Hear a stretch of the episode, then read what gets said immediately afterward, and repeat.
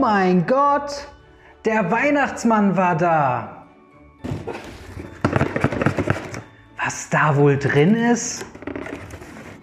Ja, diesen Dezember haben wir was extra für euch. Wir verlosen in Zusammenarbeit mit Ultimate Guard vier Pakete zu Dezember zu Weihnachten. Die Pakete bestehen erstens aus einer Ultimate Guard Planeswalker Series Smart Hive. Im zweiten Paket haben wir die Ultimate Guard Planeswalker Series Playmat plus Full Art Textless Foil Path to Exile und ein Foil Thorn Elemental. Als drittes Paket haben wir Ultimate Guard Planeswalker Series Life Pad 5 Zoll digital mit Path to Exile aus dem Spellbook Gideon plus ein Full Art Foil Lilianas Triumph Promo.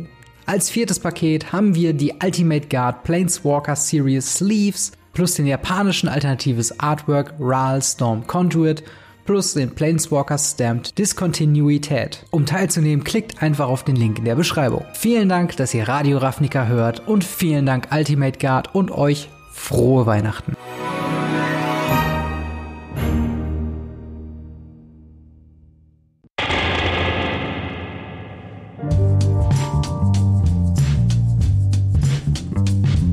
Und herzlich willkommen zu Radio Ravnica Folge Nummer 74. Mit mir an meiner Seite dabei ist der Marc. Hi, wie geht's dir? Hi, ja, ganz gut. Ich habe richtig, richtig Bock heute. Nachdem ja. wir so wenig dürfen, dürfen wir wenigstens noch Podcast machen. Genau, wir äh, haben noch so langsam zum Jahresabschluss dann doch noch ein paar äh, Brecher dabei. Äh, aber auch ein ganz oh ja. feines anderes Thema. Ähm, und zwar namentlich erwähnt haben wir noch ein paar kleinere News zum Thema äh, Magic Rivals Roster, was sich ein bisschen verändert jetzt äh, zum nächsten Jahr wo wir zwei Abgänge haben. Dann einmal einen äh, offiziellen Kommentar von Wizards of the Coast zum Thema äh, Magic the Gathering Story und das Anpassen von Inhalten auf verschiedenen regionellen und kulturellen Hintergründen. Äh, zu guter Letzt reden wir noch ein bisschen über die Secret Lair Zukunft. Das ist quasi noch so ein bisschen Anhang von letzter Folge, die ja wirklich pickepacke vollgepackt war. Da haben wir noch ein paar äh, kleinere Ankündigungen, die wir dann nochmal hier explizit äh, uns widmen wollen. Und dann haben wir das große Thema heute: äh, Foil versus Non-Foil. Worauf muss man achten? Was sind die Vorteile? Was sind die Nach Nachteile? Ähm, hat sich die Qualität verschlechtert über die Zeit? Wird es besser? Wird es schlechter? Worauf sollte man achten? All solche Sachen werden wir ähm, danach besprechen. Aber zuerst ein kleiner Hinweis auf das aktuell noch laufende Radio Ravnica Gewinnspiel.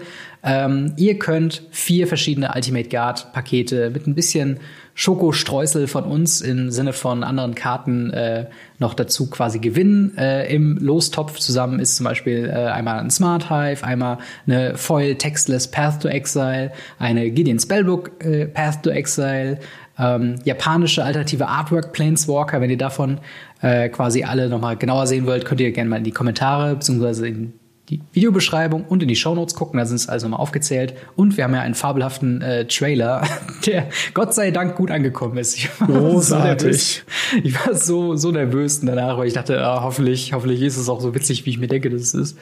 Ähm, übrigens, Idee, dass ich nachher hinter den Geschenken liege von äh, meiner Freundin Mandy. An dieser Stelle lieb gegrüßt und vielen Dank auch für die Kameraarbeit. Sehr, sehr schön. Ähm, dementsprechend, ihr habt noch Zeit bis zum 21 äh, quasi daran teilzunehmen. Dafür müsst ihr einfach noch auf den Gleam.io-Link klicken, äh, euch dann die drei Entry äh, ja, Dinge euch entweder anschauen, entweder eins machen oder alle drei machen, dann noch quasi E-Mail-Adresse und ich glaube auch ähm, Anschrift schon eintragen und dann seid ihr auch schon im Lostopf und dann kann ich euch das ganz schnell zuschicken, wenn wir dann die Gewinner gezogen haben. Ähm, aber das ist nicht das Einzige, was ihr gewinnen könnt. Der äh, wunderbare Marc hat auf seinen äh, Instagram, Facebook und YouTube-Kanal äh, auch noch andere Gewinnspiele, und zwar ganz viele, oder? Ja, also ich habe, ich glaube, 14 oder 15 Pakete geschnürt, äh, mit Unterstützung auch von Ultimate Guard und von Dragon Shield, von meinem Local Game Store und auch von mir privat, beziehungsweise bei einem Video ist es was Besonderes. Da ist eine Firma eingesprungen, äh, deren Spiel ich äh, sehr toll finde und hat mir ein Probeexemplar einfach gesagt, hier dann, wenn du das ein Video drüber machst, dann verschenk das hm. doch. Und sehr ja, nice. da sind relativ viele Gewinnspiele mit relativ viel, viel Kram. Also so eine Matte, Hüllen, Cappies, aber auch Booster beziehungsweise ganze Packs, also ganze, ganze Starter-Decks. Ja, ja, das ist auf jeden Fall Hammer. Ich habe auch schon an vielen teilgenommen. Ähm, und am besten schaut einfach mal bei Instagram oder bei Facebook nach. Da sind, glaube ich, alle Posts, alle, alle Gewinnspielposts quasi drin. Und checkt mal in der Beschreibung, wie ihr da genau teil teilnehmen müsst, wie ihr in den Lostopf kommt. Und äh, ja, gebt auch dem Marc da gerne mal äh, ein Follow auf äh, Instagram und Facebook und natürlich auch auf äh, YouTube. Das lohnt sich nämlich sehr, wie ich finde. Ähm, und zu guter Letzt auch noch mal das, ähm, ja, das Hinweisen auf unseren Discord äh, Server, Channel, ich weiß nicht, wie ich es nennen soll. auf jeden das Fall. ist ja ein Server. Es ist ein Server, genau, auf unser Discord-Server, den wir jetzt äh, letzte äh, Woche offiziell gelauncht haben. Live ist ja schon ein bisschen länger. Da könnt ihr gerne hinzu, äh, hinzukommen. Wir haben schon eine lebhafte Legacy-Diskussion und ich habe versucht, ein bisschen Feedback zu holen äh, zum Thema meinem, meinem neuen Pioneer slash Modern Deck. Also schaut da gerne mal rein, äh, lasst euren Senf da, äh, kommt mit uns in Kontakt, wir labern ein bisschen. Vielleicht kommt es auch mal dazu, dass wir über Spelltable oder äh, einfach über Webcam mal mit euch zocken. Wenn ihr da Bock drauf habt, dann schaut auf jeden Fall mal rein. Link dafür auch in der Videobeschreibung äh, und überall, wo ihr News von uns eigentlich lesen könnt, wenn wir mal ehrlich sind. Wollen wir jetzt mal ähm, anfangen? Wir fangen jetzt mal an, genau. Und zwar mit äh, ja der Marvel äh, Marvel Rivals League, what the fuck? Ich meine die Magic Rivals League. Äh, was haben wir denn da für Änderungen? Ja, wir haben zwei Spielerinnen, die beide aufhören. Mhm. Das ist halt der Moment, wo man sehr traurig ist, weil so viele Spielerinnen waren jetzt nicht dabei. Genau. Ist eigentlich ein sehr, sehr männlich dominiertes Feld. Ähm, Wie ganz Magic gefühlt. Ja. Leider. Also wir haben zum einen haben wir äh, Jessie äh, Estefan, die äh, momentan, also das Ding ist, ich verstehe es nicht so ganz mit den Regularien in Amerika, wie es da abläuft, aber äh, sie wandert momentan in die USA quasi ein, kommt glaube ich aus Mexiko und hat dementsprechend eine vorübergehende Arbeitsunfähigkeit, weswegen sie dann aus der Rivals League aussteigen muss. Ja, sie ähm, darf in Amerika in dem Moment nicht mehr arbeiten oder dort Geld verdienen, da Wizard of the Coast in Amerika ihren, den Hauptsitz hat hm. und sie bei der Rivals League irgendwo Geld verdienen kann, beziehungsweise würde oder könnte, hm. würde sie dieses Geld innerhalb von Amerika verdienen. Da sie aber, wenn sie einreist, erstmal eine Sperre hat, um zu gucken, ähm, akklimatisiert die Frau sich, hm. weil die Amis sind da ja sehr, sehr streng. Hm. Ähm, darf sie praktisch nicht arbeiten, die ersten paar, ich glaube, es ist ein halbes Jahr, ich bin mir aber gerade nicht sicher. Ja. Aber ja, also es klingt erstmal, also ich weiß nicht, für mich klingt das erstmal so ein bisschen komisch, weil eine, also jetzt nicht, um es zu sehr ins Politische abzudriften, aber eine Sache, die man ja eigentlich ähm, Leuten, die in ein Land äh, immigrieren wollen, immer vorwerfen, ist, dass sie ja nicht arbeiten würden. Jetzt haben wir hier den komischen Fall, dass sie nicht arbeiten darf, weil sie einwandert. Und das finde ich halt so ein bisschen, ist das wirklich das, was man eigentlich haben möchte? Aber lassen wir das mal auf. Sehr strange. es ist ein bisschen komisch, aber ähm, ja. Soweit ich das verstehe, heißt das, dass sie eventuell, nachdem diese ganze Einwanderungsgeschichte quasi abgeschlossen ist, eventuell wieder einsteigen kann. Ich würde es mir auf jeden Fall wünschen. Ich fand, sie war immer äh, eine sehr unterhaltsame und auch eine sehr starke Spielerin. Äh, und die andere, die geht äh, aus einem ähm, ja, nachvollziehbareren Grund, ist Emma Handy, die äh, man jetzt auch zuletzt unter anderem nicht in Sendika Champion, also auch da bei Sendika äh, Rising Championship, sondern davor auch schon bei dem davor Turnier irgendwo gesehen hat. Ähm, ich weiß aber leider nicht mehr, wie das heißt. Was auf sie auch Fall gewonnen da, hat. Genau, da hat sie auch, äh, ist sie auch sehr weit gekommen auf jeden Fall. Hat sie das tatsächlich gewonnen? Sie hat das gewonnen tatsächlich. Oh, Man wow, sieht tatsächlich, wie, wie, wie sie am, am Ausrasten ist, als sie realisiert, dass sie gerade gewinnt. Auch sehr sympathisch, dass sie ähm, die Situation über Arena quasi dafür nutzt, einfach knallharte Metal-Songs oder was auch immer zu hören. Ja, ja, ja abartig toll. Wenn man das vor allem, ich habe da damals eingeschaltet und habe es nicht realisiert, dass sie Musik hört und dachte so, was zum Teufel ist mit dieser Frau los? Warum ist sie denn so Also nervös? so wie 80 Prozent des Twitch-Chats. Ja, ja, wirklich. Also, ähm, aber quasi sie scheidet aus, weil sie äh, ab sofort oder äh, in Zukunft für Wizards of the Coast arbeiten wird im äh, Playdesign-Team. Was auch, glaube ich, nicht so unüblich ist. Ich glaube, viele ehemalige Pros spielen mittlerweile äh, oder äh, arbeiten auch mittlerweile bei Wizards of the Coast, oder? Es sind auf jeden Fall einige. Es gibt ein paar Leute, die es mal getan haben, so auf freiwilliger Basis wie Brian Kibler, mhm. der danach ausgeschieden ist und gesagt hat, hier, ich mache lieber mit Blizzard was. Ähm, aber mhm. es gibt einige, einige Pro-Spieler, die danach ins äh, Game Design gehen. Was ich ja. jetzt nicht unbedingt als gut empfinde, weil ich glaube, das ist eine der Beweggründe, warum wir Fire haben. Ja, ja, das stimmt. Das kann man auf jeden Fall ähm, kann man auf jeden Fall sagen, dass das ein bisschen problematisch ist, wie sich Playdesign im Moment entwickelt. Trotzdem äh, freut es mich auf jeden Fall, dass sie jetzt nicht aus der Szene ja. aussteigt oder irgendwie sagen muss, okay, äh, das war es jetzt erstmal mit Magic für mich, sondern man wird hoffentlich mehr von ihr auch noch in Zukunft hören. Ähm, weil sie auch da, ne, auch wieder eine sehr unterhaltsame Person, äh, würde mich freuen, ja, auf jeden mehr Fall von auch eine sehr nette Person. Ja, das glaube ich auch. Äh, genau, sonst ähm, ja, äh, ich bin so ein bisschen mir ähm, unsicher, wie momentan der Status ist von der MPL bzw. der Magic Rivals League. Ich weiß noch, dass vor Corona ähm, noch wir eigentlich in, der, in so einer Übergangsseason waren von 2020 zu 2021, wo darüber gesprochen wurde, ähm, dass man Paper wieder involviert. Jetzt wurden sehr viele Paper-Turniere, eigentlich alle Paper-Turniere wieder zu Magic Arena Standard und Historic-Turnieren. Ähm, das war natürlich äh, pandemiemäßig nicht anders möglich. Ähm, aber dementsprechend hat sich, glaube ich, diese, diese Übergangsseason so ein bisschen verändert. Und so einen ganzen Überblick, wie das jetzt abläuft, ähm, habe ich jetzt ehrlich gesagt nicht. Aber die Gesichter sagen mir was und ich finde es schade, dass sie gehen. Beziehungsweise würde mich freuen, wenn man bald wieder was von denen hören würde. So, dann würde ich sagen, gehen wir zum nächsten Thema. Und zwar ein, ähm, ja, ein Thema, was wir auch nicht sehr häufig behandeln. Und zwar Magic Story die ähm, lange Zeit online jede Woche äh, verfügbar war. Dann wurde sie runtergenommen, dann gab es irgendwie immer nur Bücher und auch E-Books. Und jetzt kommt sie so langsam wieder online. Und äh, dazu gab es dann auch noch einen Kommentar von Wizards of the Coast, die sich dazu äußern, ähm, ja, wie sie mit regionalen Blockungen der Story umgeht. Äh, Hintergrund ist, glaube ich, diese Geschichte mit Chandra und äh, Nissa, nicht wahr? Ist es nicht Liliana gewesen? Nee, es war Nissa und Chandra, die quasi okay, okay, zusammen. Ja.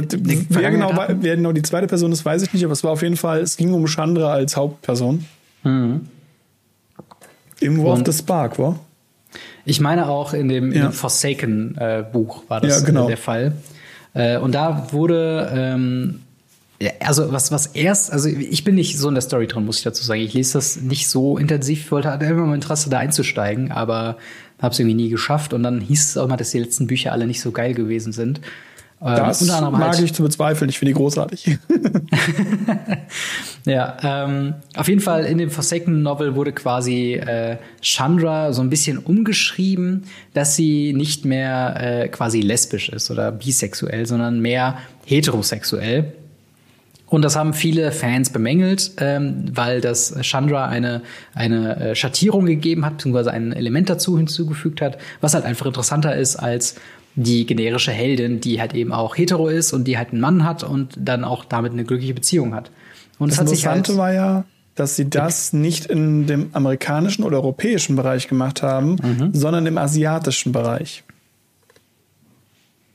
Was also dort jetzt? wurde es umgeschrieben. Ach so, ja, stimmt.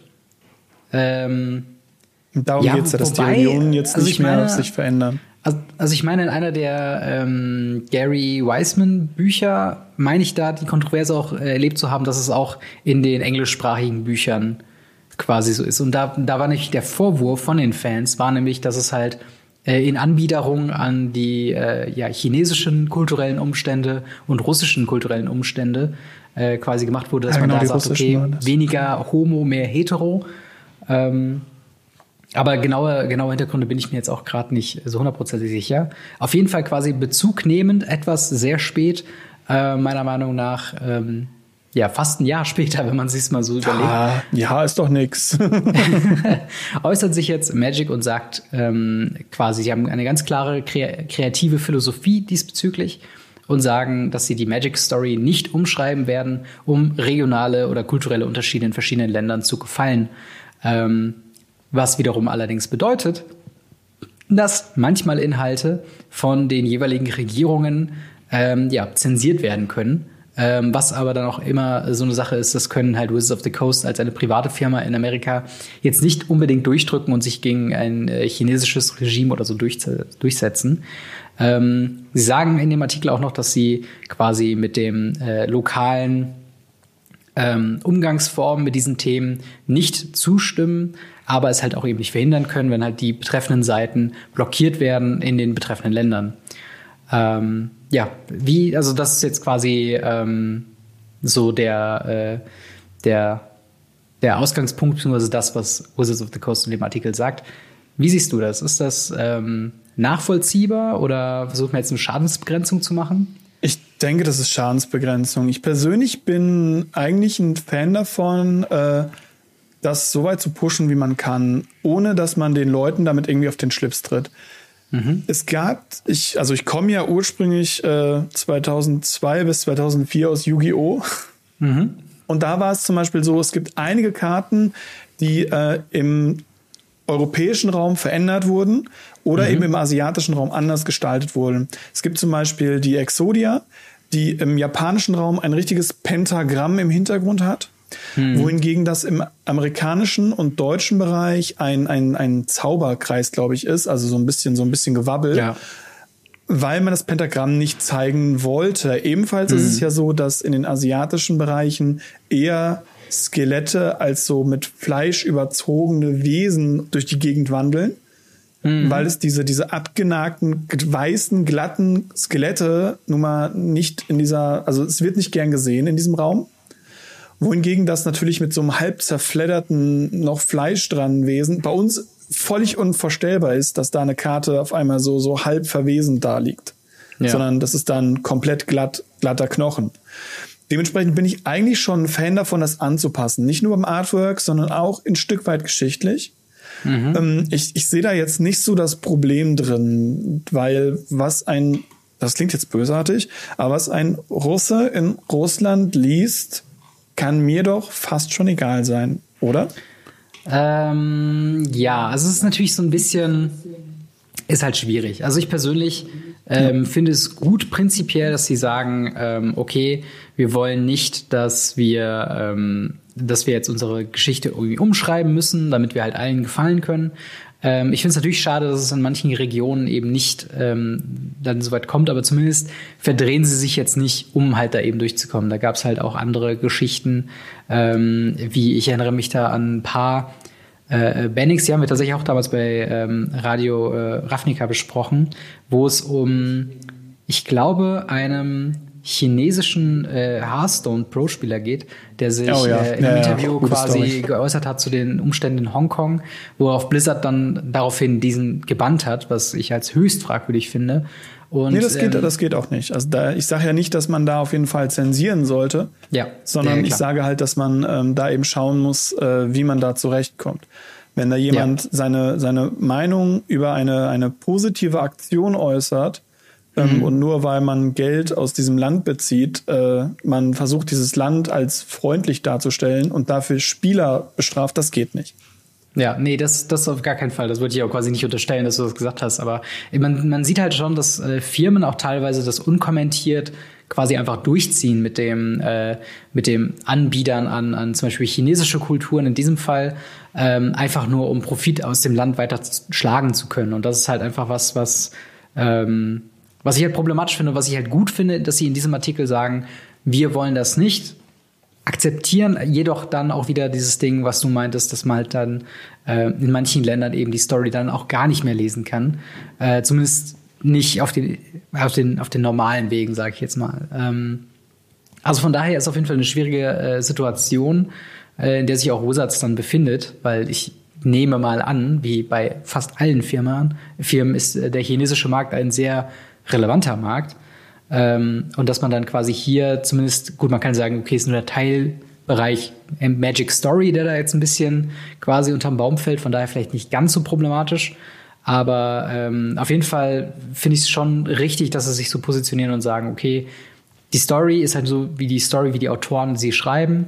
Und die passen wir nicht an, egal äh, wo wir das quasi planen rauszubringen. Und wenn wir das halt dementsprechend dann nicht irgendwo rausbringen können, weil dann vor Ort gesagt wird, okay, das wollen wir nicht hier haben, dann müssen wir es halt nur, nur mal so hinnehmen. Ähm, also von daher, ja, es ist ein, es ist auf jeden Fall, wie gesagt, eine schwierige Situation, aber ja, ich glaube, Fall so äh, haben sie auch mal eine klare Botschaft gesagt, um halt eben solchen Sachen vorzubeugen. Wenn jetzt im äh, nächsten äh, Buch oder so der nächste Charakter, wenn jetzt irgendwie Ral Zarek, der ja auch äh, homosexuell ist, wenn der jetzt auf einmal hetero ist, alle sagen, okay, was zum Teufel ist jetzt los? Warum werden jetzt alle Planeswalker wieder hetero?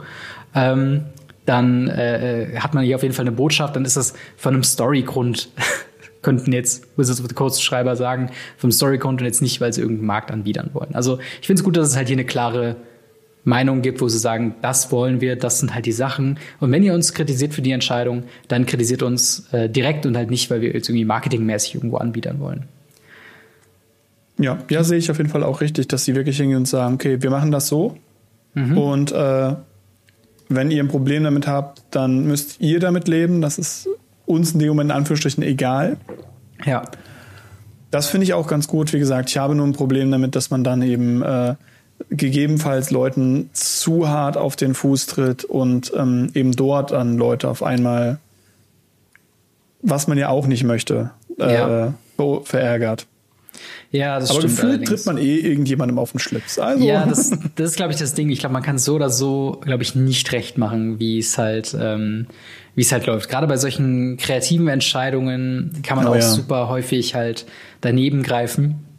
Und wenn es nur tonal ist. Also manchmal kann man auch einfach, ja, manche, manche Reaktionen, vielleicht waren sie ganz anders gedacht, äh, wie sie dann angekommen sind. Und ja, das ist halt immer schwierig, sowas. Ähm, oder, wie es im Fall von Harry Potter ist, wenn sich irgendwann herausstellt, dass die Autorin einfach komplett gegen LGBTQ ist. Was ich halt denke, okay, das ist eine so dumme Entscheidung, das ist so prominent im Nachhinein alles mit dem Arsch wieder einzureißen, nur weil dir persönlich gerade irgendwie das nicht passt äh, und man sich ja eigentlich sonst immer für Minderheiten irgendwie einge eingesetzt hat, dann so auf Facebook Riot zu gehen und solche Sachen rauszuhauen, das also ist, ist schwierig. Oder seinen kompletten Job als Künstlerin zu verlieren bei Wizards, weil man ja. komische Ansichten hat. Weil man alt-right nachvollziehbar. Also es ist.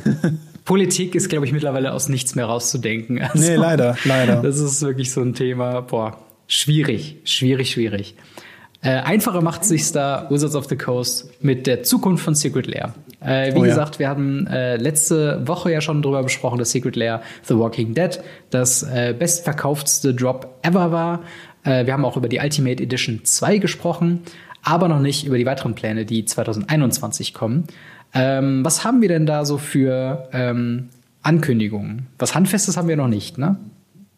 Mm, ja, doch. Also wir haben ja in diesem, in diesem Stream, wo es so ein bisschen was erzählt haben, haben sie ja erzählt, dass sie dieses äh, Zap McKinnon, was äh, mhm. jetzt ausgelaufen ist, laut Datum der Ausstrahlfolge, mhm. soweit ich weiß, ähm, dass sie das als Grundbasis nehmen wollen, auch anderen Künstlern diese Möglichkeit zu geben.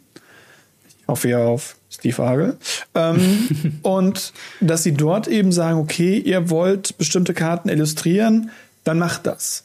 Hm. Weil genauso sind sie ja zu Sepp McKinnon gegangen. Sie sind ja nicht hingegangen und haben gesagt, gib uns vier Artworks, wir machen irgendwelche Karten, sondern sind hingegangen und gesagt, welche Karten möchtest du denn illustrieren? Und diese Möglichkeit soll jetzt eben auch noch anderen Künstlern und Künstlerinnen ähm, mhm. gegeben werden, was ich sehr cool finde von der Idee her.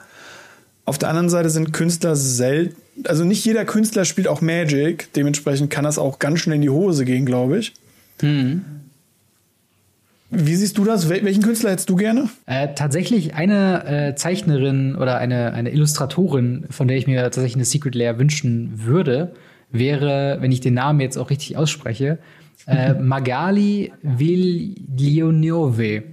Sie hat, sie hat unter anderem äh, Magic the Gathering äh, Sarah's Planeswalker gezeichnet. Ähm, ah.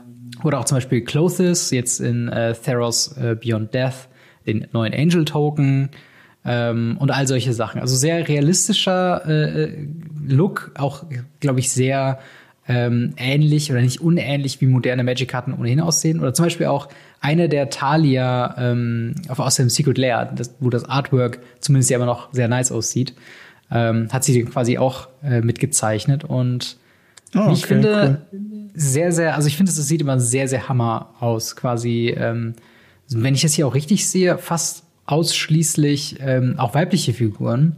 Was ich auch sehr nice äh, finde, ehrlich gesagt. Ja, Xenagos.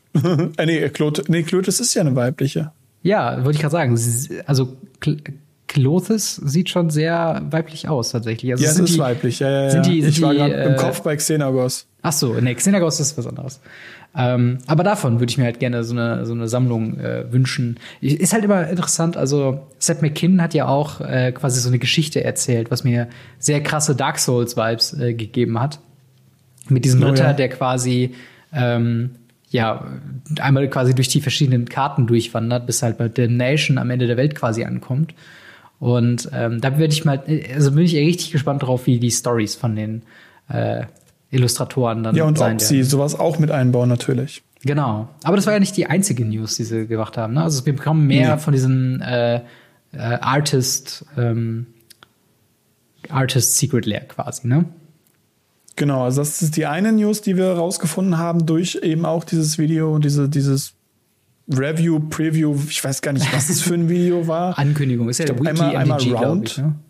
Ja, es ist ja. einmal round alles. Auf ja. jeden Fall ist die andere Sache gewesen, es gab äh, einen Sneak Peek, irgendwas in dieser Richtung. Mhm. Ich bin mal gespannt, das haben sie für Kaltheim auch angekündigt, was das ist. Hier ist es auf jeden Fall so, dass ähm, dieses Sneak Peek einige Artworks gezeigt hat. Und zwar jetzt nicht fertige Artworks, sondern wirklich so Skizzen. Mhm. Also mit mhm. Bleistift. Und das zeigt halt schon, ich glaube, es sind vier Artworks, ich bin mir gerade nicht sicher, ich meine, es wären vier. Und halt ein fertiges Bild. Das fertige Bild sieht sehr mangahaft aus. Ja. Ähm, und bei, ich glaube, bei zweien ist es schon relativ sicher, was für äh, Karten das sind für Secret Layers. Ja. Also, ähm, und ich meine, es gibt ja schon auch Nature's Law als, ähm, also die, die, die Sorcery-Karte ist doch quasi auch mit angekündigt. Gibt sie, ist die auch schon, dass es die sein wird? Also wurde zumindest, also ich habe hier gerade den Hipster of the Coast Artikel äh, ja. quasi dazu offen.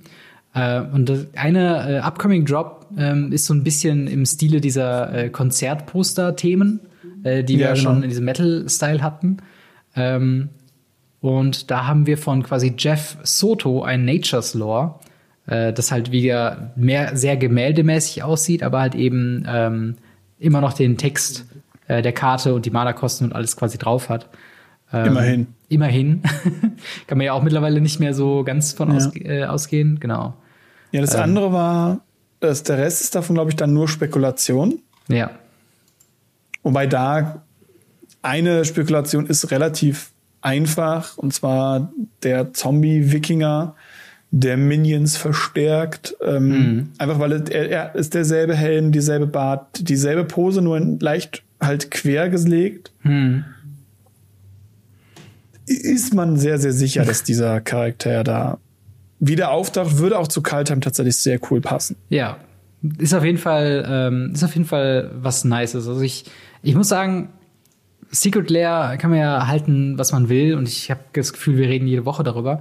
Ähm, ja. Aber auf jeden Fall ist es so ein Ding. Die Artworks sind ja meistens immer geil. Und gerade wenn halt Künstler so ein bisschen out of the box quasi Karten designen können, ähm, finde ich das auf jeden Fall immer sehr nice. Also ich finde die Death Metal ähm, Secret Lair zum Beispiel finde ich fragwürdig für die Karten, weil sie wirklich nicht mehr aussehen wie Magic-Karten, meiner Meinung nach. Was nicht unbedingt schlimm ja, ist. Ich finde es halt nur nicht, das passt dann ins Spiel wirklich rein. Ähm, aber trotzdem die Artworks, also das ausgedruckt als Plakat oder so, würde ich mir immer noch in die Wohnung hängen, auf jeden Fall. Ähm, und dementsprechend bin, bin ich voll bei dir. Ja, dementsprechend bin ich äh, ja auf jeden Fall mal gespannt, was da noch kommt. Äh, ich hoffe nicht, dass das bedeutet, dass wir dann irgendwann die 50 Secret Lair Drops pro Jahr voll kriegen. Ähm, aber Secret Lair scheint sich rentiert zu haben und äh, scheint ja. auch äh, ein Ding zu sein, wovon der Wizards nicht abrücken will.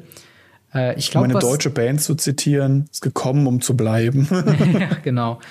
Ähm, und ich meine, es gibt auch ein paar Improvements, ähm, von wegen, dass jetzt auch in ja. Europa Karten teilweise gedruckt werden, dass es äh, einen besseren ja. Kundensupport gibt, dass sich äh, Wizards da auch noch ein bisschen den, ähm, ja, den alten Klagepunkten dann auch widmen möchte. Also vielleicht wird's besser. Äh, wir behalten es auf jeden Fall mal im Auge. Und wie gesagt, sobald da neue äh, Secret Lair Drops angekündigt werden, äh, werden wir es vermutlich auch thematisch behandeln.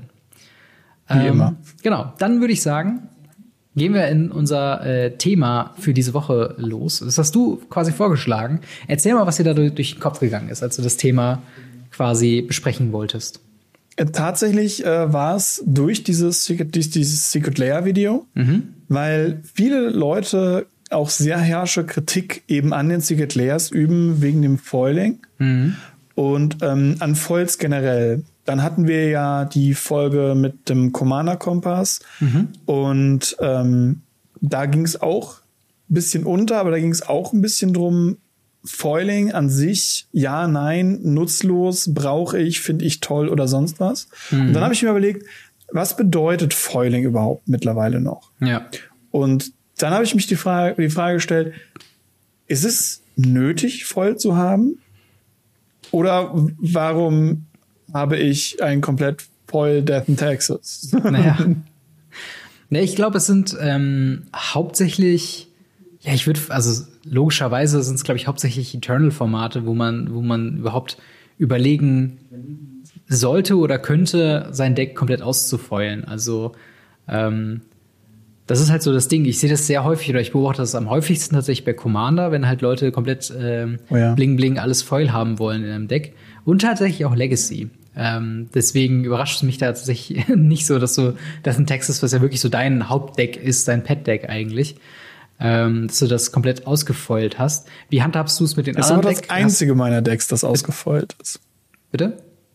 Ist aber auch das einzige meiner Decks, das ja. ausgefoilt ist. Ansonsten meide ich Foils, wo ich nur kann, einfach wegen der Tournament-Legalität. Mhm. Weil es halt da schwierige Probleme gibt, beziehungsweise halt nicht schwierige Probleme, sondern Schwierigkeiten und Probleme. Entschuldigung. Mhm. Und ähm, es ist wirklich sehr, sehr fragwürdig. Also ich weiß nicht, hast du irgendwas in, in Foil oder, oder hast du dir auch mal was in Foil geholt mit Absicht oder so? Ähm, also was ich tatsächlich mittlerweile sammle, ist, äh, sind Foil Basic Lands, weil das ist so ein Ding, äh, ich mag mittlerweile, wie unterschiedlich die Basic Lands sind. Und ich mag tatsächlich, äh, wenn ich zum Beispiel ein monofarbenes Deck habe, dass alle möglichen Basic Lands komplett durchgewürfelt sind. Dann mal hier alter Border äh, mit White Border, dann alter Border aber Black Border, dann mit dem Symbol, dann mit Text und dann mal Voll, dann mal Non-Foil, mal Full Art, mal nicht Full Art. Und da oh kann es mir eigentlich nicht genug von verschiedenen Versionen geben. ähm, und tatsächlich ist das auch was, was ich mittlerweile realistischerweise erreichen kann, dass wenn ich auch ein äh, monofarbenes Deck habe, dass ich zumindest die Länder alle foilen kann. Äh, und ich finde, das, das macht sich halt je nach Artwork, macht sich das schon echt ganz schick. Ähm, jetzt so in der, sag ich mal, Corona-Zeit, wo ja sowieso ein bisschen dieses ähm, Paper Magic-Ding ein bisschen zurückgegangen ist äh, und ich quasi einfach nur Decks aus Spaß baue oder wenn ich mal hier und da über Spelltable was zocke, dann nehme ich meistens, was ich da habe. Aber was ich zum Beispiel aufgehört habe, ist, äh, wenn ich jetzt aktuelle Booster, also ich glaube ab seit Theros Beyond Death, wenn ich da Foil Commons und Uncommons ziehe, äh, früher habe ich die noch explizit in den Ordner getan, weil ich dachte, oh, Foil, das ist noch wichtig. Mittlerweile kommen die genau wie alle anderen Commons und Uncommons einfach in die Krabbelkiste, wo ich die dann äh, genauso einfach nach Farben sortiere und einpacke. Also die kommen, kommen bei mir gar kein Bonus-Treatment mehr, weil die so repetitiv sind und gerade, also man sieht es ja schon bei, bei Rares und Mythics teilweise, dass sich die Preise nicht mehr viel tun bei, äh, zwischen Non-Foil und Foil. Dann ist es bei Common auch egal. Also äh, ich glaube, niemand wird mir eine Foil-Common-Karte für auch nur zwei Cent verkaufen. Also, oder zwei Cent mehr als die Non-Foil-Variante. Deswegen habe ich irgendwann gedacht, okay. Äh, ja, wobei da kommt es ein bisschen auf die Karte an, ob sie gespielt wird. Wenn ja, du jetzt Veil of Summer nimmst, was ja auch eine Ankamen ist, die ja irgendwie fünf Euro kostet und mhm. in Foil 50 oder so. Ja, das, äh, das ist richtig, ja.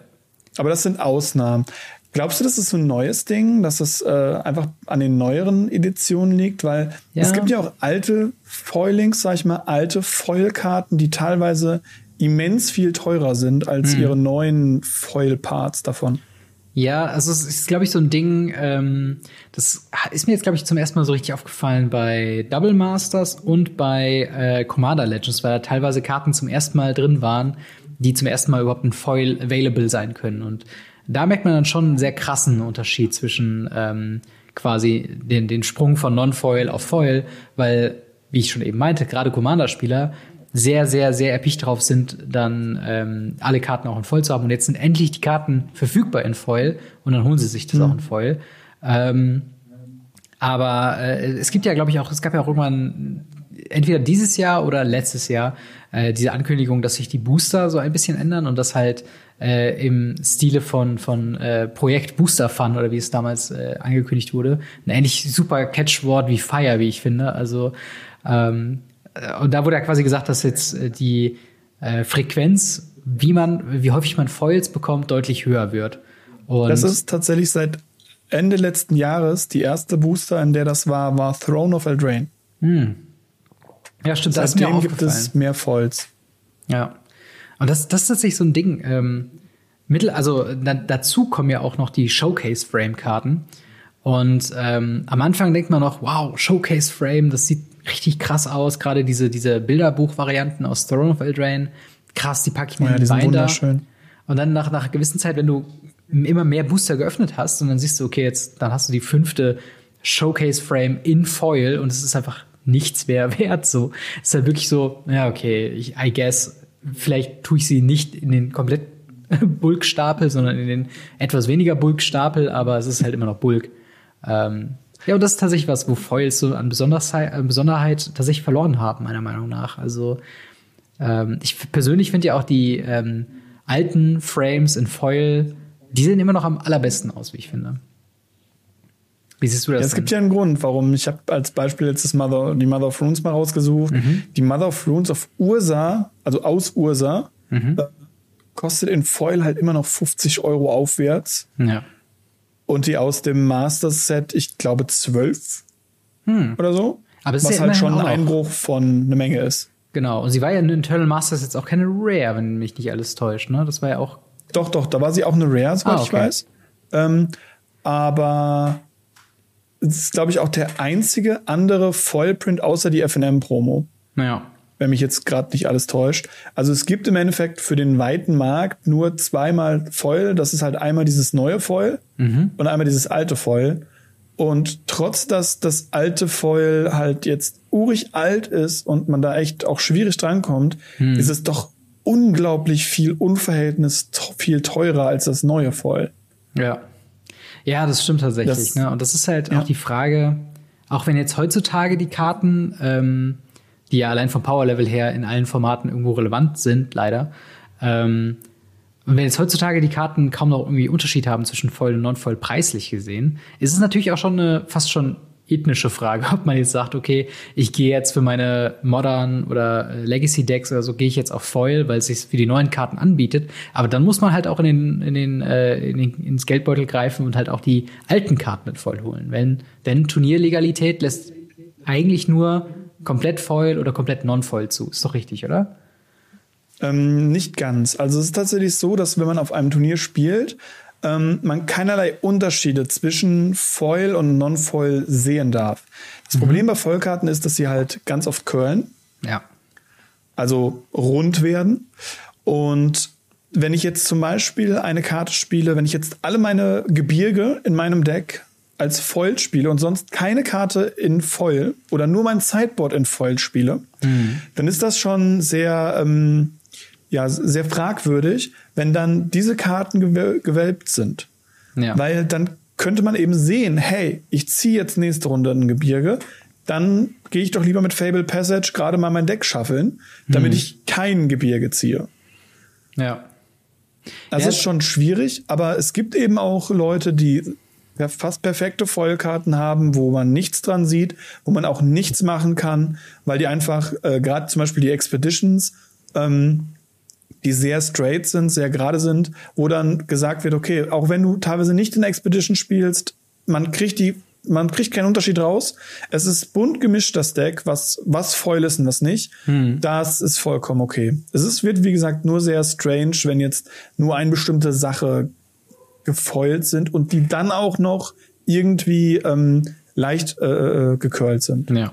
Aber das ist jetzt zum Beispiel auch wieder eine Frage, ähm, da können wir wieder die, die, die Schleife schließen zu Secret Lair. Das ist ja so einer der Hauptgründe oder der hauptnegativen Punkte bei Secret Lair, dass es als vermeintliches Premium-Produkt eine so dermaßen, ja, es ist halt die Frage, ne? Sind das, ist das eine schlechte Qualität, dass die Foil sind? Oder ist es eine schlechte Qualität, dass sie Foil sind und curlen?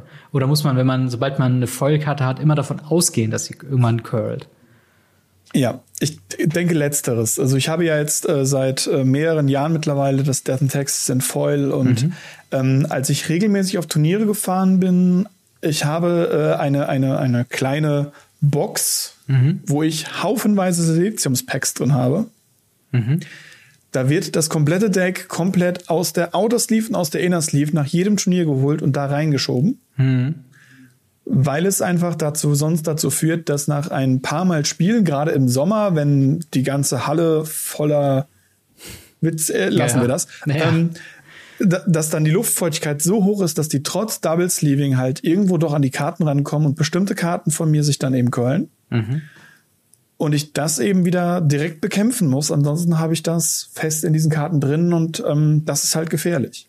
Aber das ist jetzt zum Beispiel ein sehr guter Punkt, ähm, weil mir es halt auch schon passiert sind, äh, oder was heißt passiert ist. Also ich habe auch schon Foils erlebt, die ich mir raushole, die halt so Pringle-Chips-mäßig waren ähm, das war ja auch einer der Gründe, warum ich das ist einer als meine fünf Dinge, die ich äh, an Magic the Gathering nervig finde, äh, sind halt oh, ja. eben diese diese Pringle Foils, weil man sich äh, ich weiß noch, als ich damals, ähm, ich glaube, es war sogar noch im, im Fischkrieg in unserem Local Game Store, wo wir auch vorher zusammengespielt haben, äh, wo ein From the Vault drin war. Und ich dachte mir so, oh krass, ja. From the Vault, geil, da sind richtig tolle Karten drin. Ähm, und das kaufe ich mir und freue mich einfach die Karten. Und die Vaseda hat nochmal in so drei einzelnen Packs in so Klarsichtfolie sehr tight quasi verpackt. Und selbst dadurch, wo bei so einem Stapel von fünf Karten pro Pack oder so, konntest du schon das Curling durchsehen, wo ich denke, was zum Teufel, wofür gebe ich denn hier Geld aus, wenn ich quasi schon ja nicht turnierlegale oder nicht exklusiv turnierlegale äh, Karten äh, hole. Es ist halt immer erstmal so ein, so ein Downer, wenn man halt sieht, okay, ich habe hier die Pringle Chips Karten gezogen. Ähm, jetzt, also meine Frage wäre jetzt, kann ich da oder hätte ich da irgendwas dran machen können oder muss ich das quasi Nein. hinnehmen? Ah, fast keine Chance. Musst du hinnehmen. Du kannst, wie gesagt, mit, äh, es gibt einige Leute, die auf Reis tippen. Das hat nicht bei mir funktioniert. Salz genauso wenig. Silizium-Packs, das sind diese kleinen Packs, die du halt ja. bei Schuhen dabei kriegst, bei jedem Ultimate Guard-Produkt, ja. bei äh, jedem Dragon Shield-Produkt, glaube ich sogar. Also wirklich in, in so vielen Produkten sind diese Silizium-Packs, auch in Alltagssachen, mhm. wo einfach, wie gesagt, in Schuhen sind die drin, wenn man die kauft. Genau, überall, wo es halt trocken Die einfach in eine muss. Box reinwerfen und äh, die Karten drüber, äh, also mit dabei werfen. Genau, also quasi einfach diese, diese Packs in eine Deckbox tun und dann das Deck dabei, oder? Genau, das, das okay. funktioniert. Man sollte die Outer Sleeves vielleicht noch runternehmen, weil die Inner Sleeves umso mehr Fläche diese, diese ähm, freigesetzt haben, mhm. also umso mehr Fläche frei ist, was das Silizium äh, äh, halt Feuchtigkeit entziehen kann, umso besser. Mhm. Ich weiß nicht, weißt du, wie das Curling entsteht? Ähm, ich habe mal das ein bisschen durchgelesen. Und zwar, ich glaube, es liegt irgendwie, also die Karten sind ja quasi durch verschiedene Schichten aufgebaut. Und eine davon wird quasi eingeslidet. Das ist dann diese Vollschicht. Und mhm. die ist so ein kleines bisschen kürzer als die anderen Schichten. Ist doch irgendwie so. Ne? Und dass das dementsprechend sich dann irgendwie so zusammenzieht, meine ich irgendwo mal gelesen zu haben. Mm, fast. Also es ist so, dass diese, diese Schicht ähm, nicht aus reinem Pappe wie der Rest der Karte, außer die Vorder- und Rückseite besteht. Mhm. Und dort eben eine Schicht, eine, eine Vollschicht in dieser Karte drin ist, die kein Wasser aufnimmt. Mhm. Wodurch, wenn dann auf der einen Seite, auf der linken Seite der Karte, also wenn man die Karte waagerecht hält, auf der linken Seite mehr Wasser aufgenommen wird durch die Luftfeuchtigkeit mhm. und rechts weniger, eben links mehr Masse ist, was dann eben dazu führt, dass es diese Karte auf diese eine Seite rüberdrückt. Mhm. Okay. Ja. Ja. Da kann man auch was gegen machen. Also zumindest kann man es laut äh, Internet. Ich habe es jetzt noch nicht probiert, weil ich finde diese Dinger nicht. Es mhm. gibt von ganz früher, Zauberkünstler haben das früher ganz oft benutzt, mhm. sogenannte Kartenpressen. Okay. Da legt man ein Deck rein und drückt das zusammen. Das haben die halt benutzt, damit ihre, ihre Karten von ihren Zaubertricks eben nicht äh, zu, zu ja, knacken, haben die das damals genannt, also zu viel mhm. Luftfeuchtigkeit aufgenommen haben. Und da, man findet gefühlt niemand mehr, der diese, diese, diese, diese Pressen herstellt. Aber mhm. damit soll das tatsächlich auch passieren, wie mit Büchern, dass man praktisch die Feuchtigkeit aus der Karte raus pressen kann. Ja. Ja, das ist. Das äh, Interessante ist ja dieses Edged Foil, dieses neue Foiling. Ja. Dass das da ja nicht passieren soll mit dem Curlen. Aber liegt das an einer anderen Mechanik des Curlens oder ja, ist das? Es ist, es ist eine andere, eine andere, ähm, andere Prozedur wo man, also eine andere Mechanik sozusagen, wie mhm. man äh, das Foiling in diese Karte reinschieben kann. Mhm. Wie es genau funktioniert, äh, da müsst ihr die Leute von Blood and, äh, Flash and Blood fragen. Die haben das entwickelt. Ja. Äh, ich weiß es nicht. Aber, aber, ähm, aber Flash and Blood ist ja auch ein ganz guter, guter Hinweis. Also ich, ich ähm, sehe das sehr häufig bei ähm, zum Beispiel Pokémon TCG ist ja, glaube ich, ein sehr krasser Vorreiter. Anderes Beispiel bei Yu-Gi-Oh!, mhm. wo sie ja verschiedene Foiling-Arten als verschiedene Rare-Arten auch verkaufen. Und da ist es ja turniermäßig eigentlich kein Problem, dass die Karten curlen. Warum ist dann gerade bei Magic das ist so ein Riesenproblem, wobei Magic ja eigentlich der Großvater der Sammelkartenspiele irgendwo ist und eigentlich den Kurs irgendwo vorgibt, dass halt quasi die ganzen, die danach gekommen sind, eigentlich ein besseres Foiling hat. Und wenn du schon sagst, zum Beispiel die von Flash and Blood, äh, dem TCG, die haben es quasi, diese Technologie, noch auch verbessert. Ähm, ist es da nicht irgendwann auch an der Zeit, dass wir auch zu Wizards of the Coast sagen können, okay, wir wollen jetzt auch besseres Foiling für unsere Karten, damit wir nicht mehr dieses Turnierproblem haben? Ja, ja, das probieren sie ja ohne Ende. Das ist ja das Interessante, sie, sie probieren. Hm. Wizards hat das Problem, dass sie der Vorreiter sind. Sie waren die ersten, die so ein Sammelkartenspiel praktisch erfunden haben. Mhm. Sie waren eine der ersten, die dieses Foiling eingesetzt hat. Sie waren, als sie damals dieses Oldschool Foiling in dieses New Scope, also mit dem New Border der achten Edition wurde mhm. ja ein neues Foiling eingeführt. Davor war es ja so, dass praktisch auch nur der Rand Foil war. Mhm. Ab dem Moment war sogar das ganze Bild in, in Foil, also in Holo. Mhm. Und ja, da waren sie auch so. Wenn ich kann mal gucken, ob ich die noch irgendwo finde. Dann schicke ich noch ein Bild, dann kannst du die hier mal einfügen. Ja. Das sind Länder aus äh, Merodin, wo sie das erste Mal, also Merodin 8 Edition, dieses allerersten Foiling-Prozess hatten, mhm. wo sie nichts an der anderen Card, an Cardstock geändert hatten. Das sind absolute Pringles mit den Jahren geworden. Ja. Die sind unspielbar, das sind richtige Brücken. Und erst mit der Zeit, angefangen mit Ravnica und, ähm, und Kamigawa, haben sie dieses Foiling in den Griff bekommen. Hm. Und ich glaube, an so einem Punkt sind wir aktuell auch. Sie haben das Problem, dass sie mit neuen Foiling-Methoden ähm, den Cardstock günstiger gemacht haben, also das, das Papier günstiger gemacht haben. Mhm. Das ist ja bekannt. Mhm. Und sie deshalb dieses Curling-Problem wieder neu aufgerufen haben. Ja. Jetzt ist dann die Frage, wenn ich jetzt ein Produkt habe, wo ich sehe die Mängel daran und ich baue etwas, was vergleichbar, wenn nicht sogar besser ist, bin ich dann wirklich innovativ oder mache ich einfach nur was besser, was schon effektiv besteht? Und ich, da sehe ich halt bei den Leuten zum Beispiel beim Flash and Blood, dass sie einfach einen Foiling genommen haben, was existiert mhm. und haben das einfach nur verbessert. Ja. Ja, ich glaube, die machen sich halt auch jetzt nicht wirklich leichter durch die ganzen Showcase-Frames Nee, nee, dann, absolut nicht. Ähm, zum einen vom, vom Wert, also Foil war ja auch der, der, der erste Inbegriff, ich glaube, früher hieß es ja einfach nur Pre äh, Premium Cards, ähm, wo halt gesagt wurde, okay, es gibt diese reguläre Version von der Karte und es gibt die Premium-Version von der Karte. Und genau. im Endeffekt haben wir jetzt zwischen diesen beiden haben wir noch mal Minimum zwei weitere Versionen, und zwar einmal Showcase Frame Foil, Showcase Frame Non-Foil.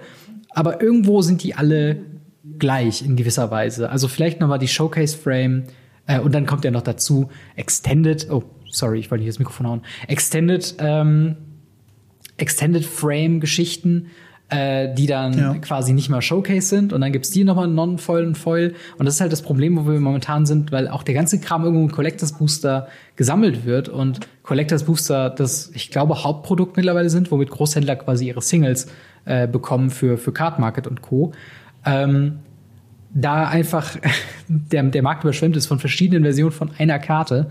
Und ähm, das einfach, also mich persönlich muss ich wirklich sagen, nervt's einfach nur noch, weil ich denke, es war doch gut, wenn man einfach Foil, also wenn man Non-Foil hat und Foil und vielleicht mal für einen ganz verrückten Grund mal so, so ein Full Art hat oder so. Aber jetzt nicht noch ja, aber dann halt auch als Boxtopper seltenes. Ja, ja, genau. Ähm, und das ist halt so ein Ding, irgendwann, also das ist halt das Ding, wo wir jetzt an einem Punkt sind, wo du, wenn du äh, eine Showcase-Frame Foil Uncommon hast, ist kein Grund, dich zu freuen, weil die Karte wird nichts wert sein, weil die Urversion von dieser Karte nichts wert ist. Und dementsprechend, weil wir so viele Foils bekommen haben, auch das einfach nichts mehr Besonderes ist. Und man gewöhnt sich halt an diesen, an diesen beliebigen, an diese beliebige Varianz von Karten. Und das ist halt einfach was, was ich äh, ja sehr problematisch finde mit dem aktuellen Kurs. Und ähm, ja, ich, ich wüsste gar nicht, wenn mich jetzt jemand fragen würde, sollte ich auf Foiling, also Foil noch jetzt setzen für meine Collection aus Wertgründen oder äh, Non-Foil bleiben aus Turniergründen? Äh, ich glaube, ich müsste sagen, versuch auf Non-Foil zu bleiben, weil es eigentlich keinen Unterschied mehr macht. Also weiß ich nicht. Also das ist Lustige. Da kann ich gerade noch eine, eine Story von, von, von meinem besten Kumpel erzählen der mhm. einen Booster aufgemacht hat von Corset 2021. Ein normales Draft-Booster. Mhm. hat eine, eine Rare drin, die äh, irgendwie, ich weiß gar nicht, was die Rare war, irgendwie eine Billig-Rare. Mhm. Und dann hatte er ein Alternativ-Frame, also ein nicht alternativ Artwork, sondern diesen Special-Frame ja. Planeswalker von Basri mhm. in Foil, im Foil-Slot. Also etwas, wo man früher sagt, oh krass, du hast gerade einen anders Frame Foil Mythic Planeswalker in Foil gezogen. Geil. Mhm. Und er schaute den Preis nach und das Ding ging für zwei Euro. ja, ja. Es ist halt, ähm, das ist halt genau das, was ich meine. Also, du hast erst diesen Moment so, oh krass, Hammer, aber noch dann, da kommt noch ein anderes Problem, was Standard momentan hat, dass durch die Geschwindigkeit von Arena das Format super schnell gesolved ist.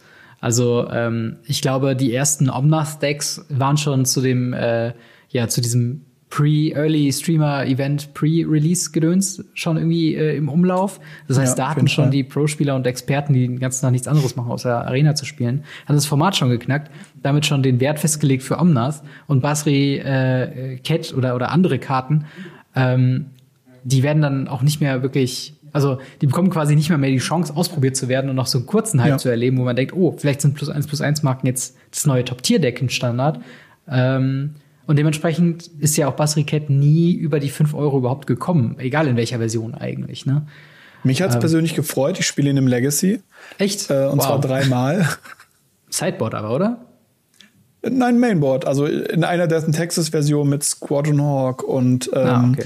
dem Force of Virtua heißt es, glaube ich. Äh, Virtual, ja, ähm, genau. Da ist der ganz cool, weil der halt einfach Token generiert aus Squadron Hawks. Hm. Aber das ist generell eine sehr gute Strategie. Es ist eine sehr gute Karte, die auch in anderen Spielen, anderen Formaten eigentlich sehr gut spielbar wäre, aber halt nicht getestet wird. Da gebe ich dir vollkommen recht. Ja. Die Frage ist, ist das negativ oder ist das eigentlich vorteilhaft? Weil wenn ich mir jetzt überlege, ich äh, investiere Geld in eine Karte, die ungetestet ist und deshalb teuer ist mhm.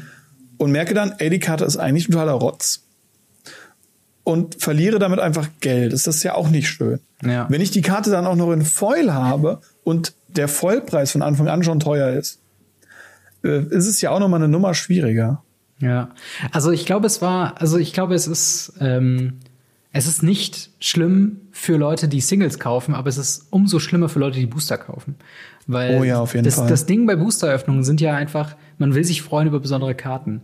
Und wenn dann erste Intention ist, ähm, wow, krass, alternatives Artwork, Foil, das muss ja selten sein. Und dann guckst du nach. Und ja, zum einen ist es halt eine Karte, die nicht gespielt wird, zum anderen ist es halt eine Karte, ähm, wo wahrscheinlich die Version genauso häufig rumfliegt wie die reguläre Version. Und dementsprechend ja. halt die Karte nichts wert ist. Und das ist halt einfach, das ja, ist gerade durch die, so. ja, auf jeden Fall. Gerade durch die, die Collector Booster, es ist halt so schlimm geworden, was das angeht. Ja. Weil viele Händler, hast du ja schon gesagt, ähm, einfach nur diese Dinge aufreisen, die auf MKM werfen. Mhm. Und da muss ich halt sagen, das ist halt schwierig, ähm, weil viele dieser Karten sind da eben als Foil öfter teilweise auf Card Market als mhm. in Non-Foil. Ähm, auch da, man merkt, ich habe viel bei den weißen Karten geguckt, weil ich die da auch im Kopf habe. Ich habe die neue, die Skyclave Operation. Genau, der Schlag mich bitte Spirit. nicht, wenn ich es falsch ausspreche. Ähm, habe ich mal angeguckt. Mhm. Und die in Foil kostet neun Euro. In Non-Foil kostet die acht Euro. Das ist ja. halt nicht so viel Unterschied. Ja. In Extended Foil ist die fast doppelt so teuer. Weil das halt wieder ist also seltener der, ist. Der, ne? Ja, genau. Es ist dann nicht der Weg, hinzugehen und zu sagen, okay, dann, also wo du gerade eben fragtest, äh, gehe ich jetzt in Foil, gehe ich in Non-Foil, ist es da nicht der richtige Weg zu sagen, geh in Extended, egal ob Foil oder Non-Foil, weil diese Karten ja dann irgendwo doch noch eine Seltenheit haben hm. im Vergleich zu der normalen Version oder der Vollversion. Ja, das, das, das ist halt das ist halt so das Ding, ne? Also das, was früher halt Premium-Version von der Karte war, in der Vollversion, das ist halt mittlerweile, also dieses Prinzip, was sie halt eigentlich machen wollten mit ähm, Dingens Booster Fun, Projekt Booster Fun, ist komplett eigentlich nach hinten losgegangen, weil alle Leute ja. sich jetzt nicht mehr freuen über eine Voll, sondern einfach sagen, ja, okay, ich habe eine Voll, okay. So, es ist halt nicht mehr was Besonderes. Sondern jetzt sind halt die die Next Level, die eigentlich die, die Nachfolger von Foil, diese Extended Art Geschichten, das sind jetzt eigentlich die Foils, die man ähm, oder die man eigentlich gern hätte, wenn man ähm, ja, wenn man sein Deck pimpen will. So. Und das ist halt irgendwie, also ich finde das irgendwo schwierig, wenn, wenn dann so der Status quasi so in den Boden geritten wird und man sagt so, hey, aber ihr habt doch Spaß, weil ihr habt ein, ein Foil gezogen. Ja, aber die Foil ist nichts wert und mir ist die Karte eigentlich egal und ich kann noch nicht mal irgendwas draus schöpfen, weil sie ist unspielbar, weil das Format so schnell gelöst wurde. Ähm, das sind dann halt die großen, großen Downfalls, dass sich halt alles immer mehr ins Extreme wandelt. Auch Collector Booster allein kann man eher sagen. Ähm, Collector Booster ist halt quasi so ein äh, äh, geheitendes vom, vom Excitement her Booster Opening, dass die normalen Booster komplett irrelevant sind für Booster Openings. Also man guckt ja auch, oder, oder äh, wenn man sich Unboxings anguckt, schaut man eigentlich eher hin, wenn es sich um Collector Booster handelt, als wenn es sich um normale Draft Booster handelt. Weil Draft Booster denkt man sich ja, okay, was kann da schon krasses dabei sein? Aber beim Collector Booster hast du ja so und so viele Slots und alle sind Foil und es glitzert eigentlich immer schön. Nur nicht unbedingt bedeutet das, dass auch mehr Wert in den Boostern drin steckt. Ähm, man könnte fast sogar sagen, ganz im Gegenteil. also ähm, ja. ja, es ist, es ist ein. Also, wie würdest du dir denn die Zukunft quasi wünschen von Foils? Meinst du, es besteht noch ein Markt für Foilings im Allgemeinen oder sollte das was sein, was sich dann, was dann so ausgefadet wird und dann haben wir jetzt die, ähm, die Full Art oder die Extended Art Karten, das sind jetzt quasi die neuen Premium Karten? Also ich muss persönlich sagen, dafür werden mich einige Leute steinigen. Ich finde den aktuellen Weg gut. Ich finde hm. Collector Booster gut. Ich finde den Weg des Set Boosters großartig. Stimmt, ja. Ähm, ich finde die Einstampfung beziehungsweise Kleinhaltung der Draft Booster für eben genau das, wofür sie gedacht sind, super gut. Und eben auch, wie gesagt, dieses ganze Collector Booster, dieses, es gibt viele Sachen in Foil, wenn es mal nicht so übertrieben ist wie VIP-Booster, das hm. ist eine ganz andere, ja. ganz andere äh, Riege. Aber so normale Collector-Booster, ich persönlich, ich kaufe davon zwei Stück pro Set. Hm. Eins mache ich auf YouTube auf und das andere mache ich für ein Langzeitprojekt, wo ich dann irgendwann mal einen Chaos-Draft machen möchte hm. mit 24 Collector-Boostern. und keiner darf Sleeves benutzen. Oh wow. Ähm, das sowas als Idee dann, mhm. aber ich würde jetzt niemals davon ein Display kaufen oder davon so viele kaufen, weil ich bin nicht der reichste Mensch der Welt. Ja, natürlich. Auf der anderen Seite macht es mir das Leben so viel einfacher, weil die Kartenpreise aktuell so mhm. in den Grund und Boden dadurch geprügelt werden, muss man ja einfach sagen, dass ich sage, macht mehr. Bitte. Ja. Ja, das ist irgendwo dann die Upside, ne? Also, wenn man, also für die, für die Booster-Öffner sind, ist das in Grund und Boden stampfen von Foils ähm, was absolut Negatives für die Single-Käufer. Ja. Ähm, auf jeden Fall was Positives, weil man kann easy Bling bekommen. Äh, Ich werde immer wieder, habe ich glaube ich auch schon dreimal erzählt im Podcast, aber äh, die Story, wo ich ähm, alternatives bzw. Ähm, Full Art Containment Priest und Full Art Scavenging Ooze für fast die Hälfte des Preises vom regulären, äh, von der regulären Kartenversion bekommen habe äh, weil es halt im Collector Boostern so häufig geöffnet wurden, die beiden Karten. Ja. Ähm, und ich dann einfach das Playset für die Hälfte, also und, und ich finde das Artwork sogar noch geil. Also ich habe schon häufig das Argument gehört, ja, das Artwork ist ja auch Kacke oder so, aber mir gefällt's persönlich und ich habe dann quasi günstig Bling, günstiger als ich es eigentlich ähm, ja haben wollte. Und wenn ihr natürlich auf Foils steht, dann ist es natürlich so ein Ding, ähm, wovon man dann äh, ja profitieren kann. Oder wie wenn du sagst, ähm, du äh, willst neue Karten in dein Legacy Death in Texas oder äh, in Varianten davon austesten. Das Deck hast du in Foil. Neue Foil-Karten zu bekommen, ist, glaube ich, relativ einfach und auch relativ günstig. Ähm, ja, auf jeden Fall. Und ja, das ist auf jeden Fall äh, ein guter, guter Schlusssatz, äh, würde ich sagen. Das ist interessant. Ja, können wir von mir so, machen, oder, sonst hätte ich jetzt gerade eingeworfen. Das Interessante ist ja, dass es das mit äh, From the Vault, mit hier auch den, ähm, mit den Planeswalker äh, Spellbooks und auch tatsächlich mit Judge Foils ja auch ähnlich gehandhabt wird. Ja. Dass man da auch leichter an bestimmte Foilkarten einfach rankommt. okay. Wir haben leichte technische Probleme heute.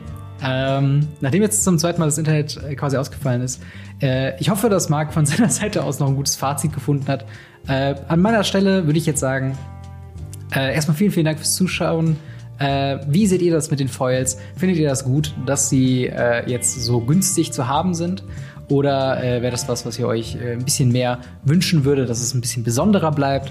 Ähm, lasst mir eure Kommentare gerne in, äh, oder lasst mir eure Meinung in die Kommentare liegen. Äh, denkt dran, Gewinnspiel zum einmal von Radio Ravnica, den Gleam.io Link ähm, quasi verfolgen. Äh, vielen, vielen Dank an Ultimate Guard, äh, die da sich mit dran beteiligt haben. Dann schaut bei Mark MTG Blackset auf Instagram, Facebook und YouTube äh, und macht da auch noch bei den Gewinnspielen mit. Discord-Server, kommt vorbei, zockt mit uns, labert mit uns, diskutiert mit uns äh, über all das, was euch bewegt, was ihr schon immer mal loswerden wollt äh, und so weiter und so fort. Und äh, ja, Abo nicht vergessen, Like nicht vergessen, wenn euch der Podcast gefallen hat. In dem Sinne, vielen, vielen Dank, Marc, in Abwesenheit. Es tut mir leid. Äh, die Technik wollte halt heute nicht mehr, ähm, dass du heute wieder dabei warst. Wir sehen uns nächste Woche wieder. Haut rein, bis dann. Ciao.